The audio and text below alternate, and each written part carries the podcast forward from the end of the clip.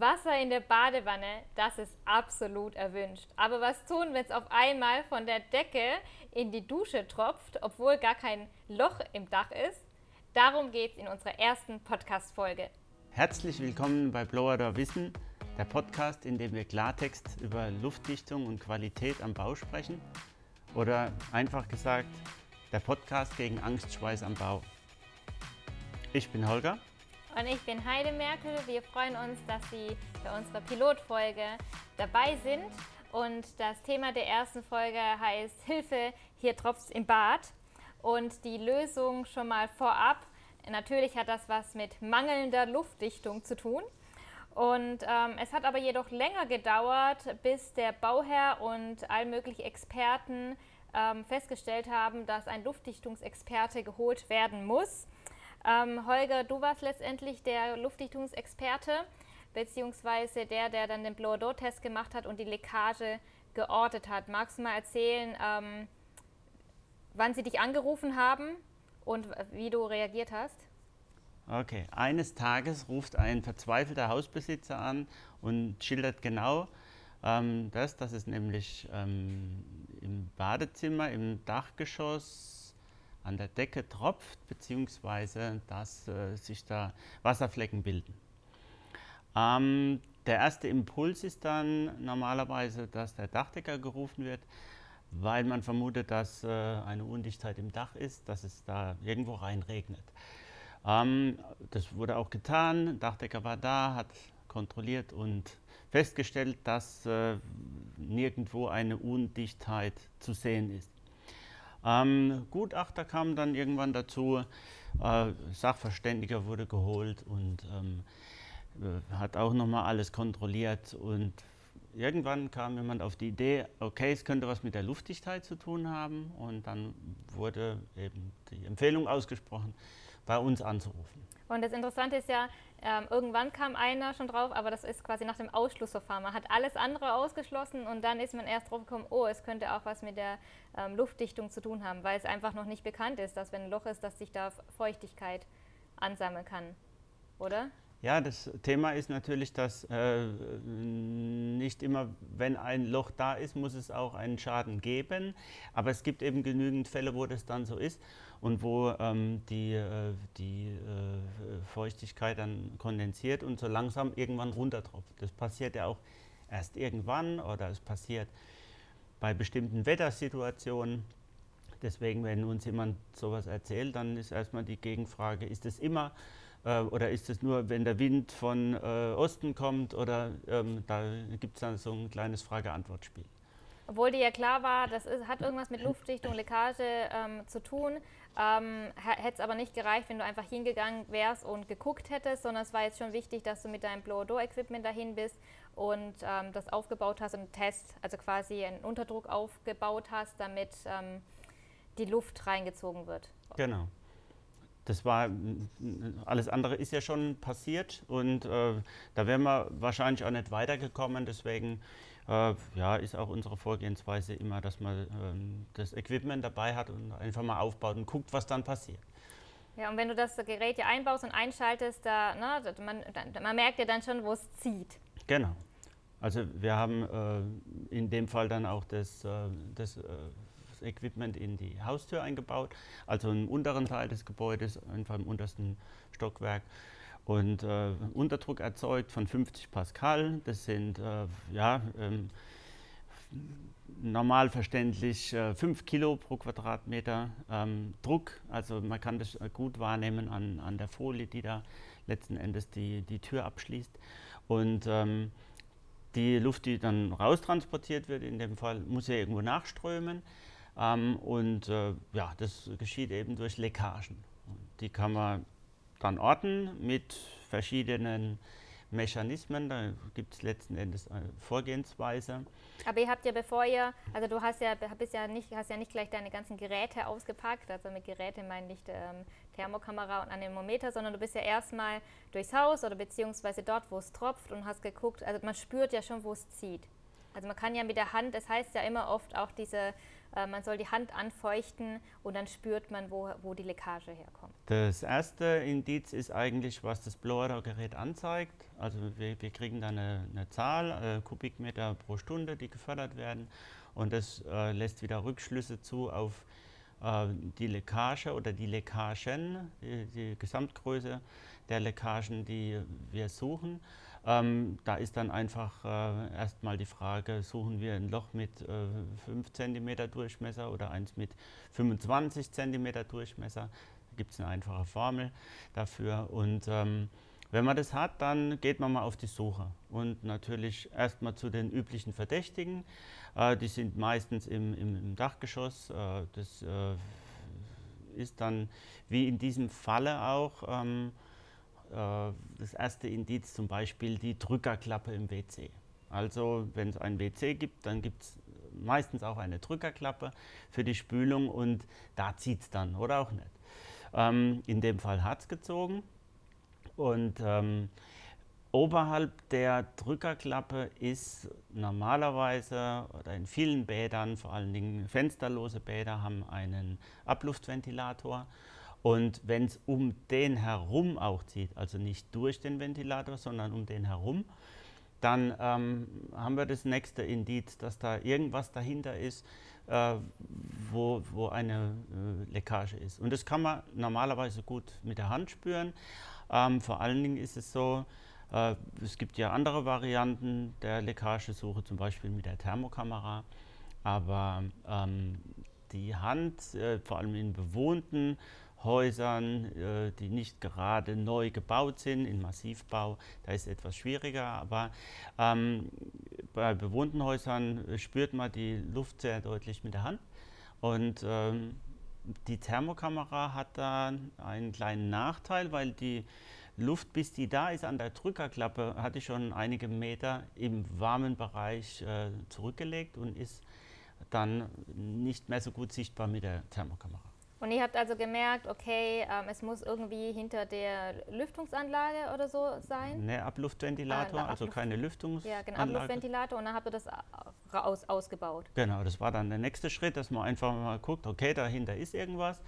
Ähm, und äh, wie kommen wir da jetzt dran? Dann war hier die Möglichkeit, einfach den, den Ventilator auszubauen, damit man ein bisschen Platz hat. Da konnte man sogar dann mit dem Handy rein fotografieren sodass man dann äh, so langsam gesehen hat, wo, äh, wo es lang geht, ähm, nämlich dass ähm, es wahrscheinlich an dem Rohr, das die Luft nach außen befördert, von dem Ventilator, ähm, an der Durchdringung durchs Dach bzw. durch die luftdichte Ebene liegt. Also der, dieses Rohr und, und viele Durchdringungen ähm, gehen ja da oben raus oder häufig das sind äh, diese Ventilatoren, das ist die äh, WC-Belüftung, also die, die, ähm, die Abwasser quasi, die Abwasserrohre letzten Endes. Ähm, das ist häufig Photovoltaik, das ist ähm, ja, Solarthermie, also alles, was irgendwie mit, mit Solar zu tun hat. Oder eben von mir aus Antennenkabel, weiß der Teufel, was da alles rausgeht. Und das sind alles Durchdringungen und die sind meistens das Problem, weil der Handwerker, der das macht, nach dem Dachdecker kommt, irgendwelche Löcher da reinrammt und diese dann nicht mehr zumacht. Ja, wobei er, er müsste sie ja zumachen. Also der, der nach dem Dachdecker kommt, also jeder, der die luftdichte Ebene nochmal durchstößt oder ähm, verletzt, ne, weil er was durchlegen muss, der ist ja trotzdem verpflichtet, das wieder dicht zu machen. Normalerweise schon. Okay. Aber in dem Fall wurde es auf jeden Fall nicht gemacht. Und es wurde schon irgendwie gemacht. Das Problem war das irgendwie. Und ähm, wir haben dann die Möglichkeit, einmal eben mit irgendwelchen Kameras, kleinen Kameras da reinzugehen und, und die beste kleine Kamera, mit der man auch etwas Strecke zurücklegen kann, ist ein Endoskop, äh, mit dem man unter Umständen dann auch einen Film drehen kann. Und das habt ihr gemacht? Ihr seid dann mit Endoskop da ja, reingegangen? Ja, es geht ja, äh, wenn wir wissen, um was es geht oder wir uns das erklären können, heißt es ja noch lange nicht, dass das irgendjemand glaubt. Mhm. Also das heißt, man muss das Ganze dann zumindest dokumentieren. Dazu kam auch, dass der, dass der Hausbesitzer eigentlich gar nicht da war, sondern nur eben die Verwandtschaft, die eigentlich gar nicht wusste, um was es geht äh, sondern nur aufschließen sollte. Und ähm, dann äh, hat man das etwas dokumentiert. Okay, das heißt, ihr habt dann alles aufgemacht, also soweit ne, geöffnet, seid mit Endoskop rein und dann habt ihr quasi gesehen, wie es aussieht und wie sah es denn jetzt aus? Also war das Rohr und da war es undicht. Aber wie, und du hast gerade gesagt oder angedeutet, der, man hat der Handwerker oder wer auch immer das gemacht hat, hat schon versucht abzudichten. Wer hat es denn abgedichtet oder wie hat es denn abgedichtet? Also der Handwerker war wahrscheinlich der, der diese ähm, diese Abluft eingebaut hat und abgedichtet hat er, wie man es so gerne macht, mit Schaum, Montageschaum. Und ähm, der Montageschaum hat das Problem, dass der gar nicht überall hinkam, weil stellenweise auch noch ähm, Kabel vorbeigingen und ähm, der Schaum ist nicht in der Lage, das, das 100 Pro abzudichten. Das heißt, der, der dieses, ähm, dieses Rohr eingebaut hat, der war einfach nicht weit weg, ähm, von der Wand. Also nicht, hat er noch nicht, hat sich selber nicht genügend Platz gelassen, damit er es später abdichten kann. Ja, beziehungsweise ähm, Schaum wird ja einfach gerne genommen und äh, weil es irgendwie alle Probleme löst so auf dem Bau oder viele Probleme, aber äh, für die Luftdichtung ist er eigentlich ungeeignet. Und ähm, äh, vielleicht nochmal ganz kurz zurück, wie, wie man es denn auch gesehen hat, weil wir kommen natürlich wir haben verschiedene Varianten, wie wir es darstellen können. Einmal das Endoskop. Wenn man dem Endoskop filmt, dann sieht man unter Umständen zum Beispiel Spinnweben zappeln oder irgendwelche Fetzen von äh, Stück Folie oder sowas, was da oben rumhängt, äh, was sich bewegt. Und dann ist eigentlich relativ klar, dass die Luft sich da bewegt. Ähm, zum anderen ähm, haben wir die Möglichkeit, äh, wenn äh, ausreichend Platz ist, dann kann man äh, mit einem Anemometer da rein und kann letzten Endes die Luftgeschwindigkeit messen oder überhaupt mal äh, darstellen, dass äh, sich da Luft bewegt, mit wie vielen Meter pro Sekunde auch immer. Das äh, zeichnet sich dann ab bzw. wird angezeigt. Erinnerst du dich noch, wie, wie das war bei dem Fall? Also wie, viel, wie schnell oder wie, wie schnell sich die Luft da bewegt hat? Das waren stellenweise mehrere Meter pro Sekunde. Und äh, das ist was, wo man schon wahrnimmt. Wobei mit dem Anemometer man etwas vorsichtig sein muss, einfach deswegen, weil das immer von der Größe äh, des Loches oder der Leckage abhängt, ähm, wie viel es anzeigt wegen dem Düseneffekt. Je kleiner das Loch ist, desto schneller strömt da die Luft durch. Und ähm, deswegen ist es immer wichtig, dass man zum Endoskop einfach auch ähm, sieht, äh, wo zeigt es hin, wo zeigt der Fühler hin. Okay, also habt ihr dieses Rohr, das halt mit Schaum abgedeckt war, dann gesehen. Aber es kann ja auch nicht dicht sein, wenn das ja nur die Hälfte von einem Rohr eingeschäumt war. Also es war ja dann eigentlich klar, ne, das war jetzt nicht irgendeine eine, ähm, du hast ja gesagt, Schaum ist nicht luftdicht. Ne? Das ist ja auch in der Norm so beschrieben, dass man Schaum gar nicht nutzen darf für die Luftdichtung. Aber es müsste ja theoretisch dem Handwerker komplett klar gewesen sein, dass das ähm, nicht funktioniert, oder? Erstmal schon. Das Thema ist ähm, nur, dass äh, der Fehler wird viel früher gemacht. Der Fehler wird oft schon in der Planung gemacht. Dieselbe Norm, die du da erwähnt hast, die ähm, DIN 4108 Teil 7. Genau. Ähm, die sagt äh, zum Beispiel auch, dass der Handwerker genügend Platz haben muss, eben für die handwerkliche Ausführung und äh, für, für, ja, ähm, dass er da überall außen rumkommt und um das Ganze äh, vernünftig zu machen. Und wenn das nicht der Fall ist, halten die die Schaumdose rein oder ja, es gibt ja den Spruch, Schaum und Silikon ersetzen Präzision. Also Schaum vielleicht für größere Ritzen, Silikon, wenn es dann äh, nur wenige Millimeter oder mhm. vielleicht wenige Zentimeter sind, ähm, wird einfach aufgefüllt und, und, fertig. Und das ist das Problem. Okay. Vielleicht magst du auch erklären, ne, weil ich habe ja angefangen und das Thema heißt ja ähm, Hilfe, es tropft im Bad. Jetzt ist da ein Loch. Ne, da denken vielleicht Leute, mein Gott, da ist halt ein Loch, dann zieht es halt. Ne, kennen wir von früher, wie es zieht. Aber wie, wie, wie ist das jetzt passiert, dass so ein kleines Loch, naja, sag mal so, ein Loch ein paar Löcher, wa warum die jetzt äh, diese Feuchtigkeit, also wie es zu dieser Feuchtigkeit gekommen ist, die offensichtlich ähm, groß gewesen sein muss, weil sonst wäre ja das Bad nicht nass. Also wie, wie konnte das passieren? Genau, das Bad ist natürlich erstmal ein Träger von Feuchte. Das heißt, nach jedem Duschen oder nach jedem Baden ähm, passiert da äh, einiges. Äh, deswegen macht man natürlich auch gerne mal das Fenster auf, zumindest in älteren Häusern. Ähm, die neueren, moderneren Häuser mit Lüftungsanlage, die regeln das natürlich etwas anders. Ähm, wir haben, ähm, wir müssen vielleicht kurz erklären, die ähm, äh, relative Luftfeuchte. Das heißt, ähm, ähm, Luft hat einfach die, die Fähigkeit, äh, Feuchtigkeit zu tragen. Ähm, aber das wird mehr, je wärmer die Luft ist. Und das bedeutet, wenn die warme Luft, die viel Feuchte trägt, auf kalte Luft trifft, dann kondensiert es aus. Und das passiert erstmal da oben. Ähm, zum anderen haben wir noch ein ganz anderes Phänomen. Das ist äh, der Kamineffekt. Ähm, das ist ähm, die unterschiedlichen Druckverhältnisse in dem Haus. Also wir haben äh, im Erdgeschoss oder in den unteren Bereichen des Hauses haben wir normalerweise einen Unterdruck, einen leichten, da geht es um 2, 3 Pascal vielleicht, ähm, im normalen Betrieb ohne Blower. Und äh, wir haben im, im Obergeschoss immer einen Überdruck. Das merkt man auch zum Beispiel, wenn man ein Dachflächenfenster ist gekippt äh, oder, oder die, die Lüfter äh, sind offen, es geht ein bisschen der Wind und äh, unten in der Haustür ist der, der Schnapper drin, ähm, dann geht die auf, ähm, einmal automatisch auf. Das ist so der Kamineffekt auch gleichzeitig erklärt. Also das heißt, wir haben diese äh, Druckverhältnisse, die unterschiedlichen in dem Haus.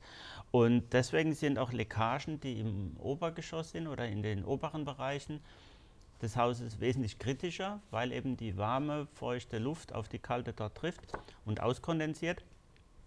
Im unteren Teil des Hauses ist es so, dass die kalte Luft einströmt und die natürlich erstmal erwärmt wird und die dann auf einmal anfängt, äh, Feuchtigkeit tragen zu können. Das ist wesentlich unkritischer, im Keller zum Beispiel ein Loch zu haben. Und äh, dadurch ist es da auskondensiert. Ähm, da muss immer noch nichts passieren, weil ähm, wenn da oben ein Loch ist, das einfach nach außen geht, dann geht die warme, feuchte Luft weg, juhu, und ähm, nichts passiert. Es gibt Wärmeverluste, natürlich, aber sonst nichts. Es wird erst spannend, und das ist da wahrscheinlich passiert, äh, wenn das Ganze abgebremst wird. Das heißt, wenn wir da oben auf einmal eine Schicht haben, das kann eine Unterdeckbahn sein, das kann äh, ein Blech sein, wo die Luft gebremst wird, kondensiert und dann tropft die runter und dann ist sie auf einmal in der Dusche, so wie wir es dargestellt haben. Ja, und du hast ja, du hast ja gesagt, haben, du dokumentierst bei Leckagesuchen ja auch ähm, die Löcher und ähm, besonders ähm, interessante Leckagen, die ähm, dokumentierst du auch selber auf deinem Blog, der heißt ähm, ziehtwiehechtsub.de. Ähm, wir verlinken den auch mal in den Show Notes.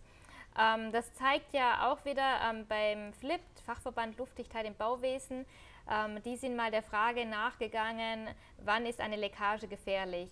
Und in der Norm steht ja, man muss, ähm, Blow-Messdienstleister müssen Leckagen, größere Leckagen, große, große, große Leckagen ähm, dokumentieren.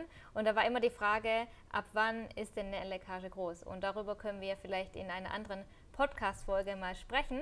Und wenn Sie ähm, sagen, hey, das Thema finde ich interessant und ähm, ich möchte mehr über Leckagen wissen oder über ähm, Blow-Door-Test oder schreiben Sie uns doch einfach eine Mail oder einen Kommentar, was Sie interessiert, weil wir sind flexibel. Wir sind erst bei Folge 1, das heißt, ähm, wir freuen uns auf Themenvorschläge.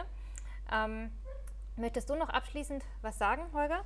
Ja, wenn ähm, Fragen auch da sind zum Thema jetzt, dann gerne unter der E-Mail-Adresse hm.bionic3.de oder direkt anrufen 0171 706 1344. Die Kontaktdaten haben wir in der Beschreibung natürlich auch drin.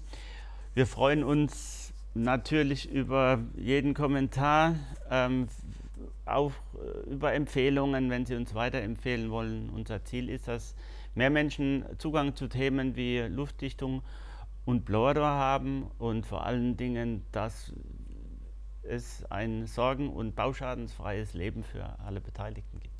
Okay, danke schön. Und ähm, ähm, wie diese Baustelle hätte besser laufen können, wie man hätte verhindern können, dass es von der Decke tropft und nur das Badewasser in der Badewanne landet, wenn man den Wasserhahn aufdreht, darüber sprechen wir in der nächsten Folge.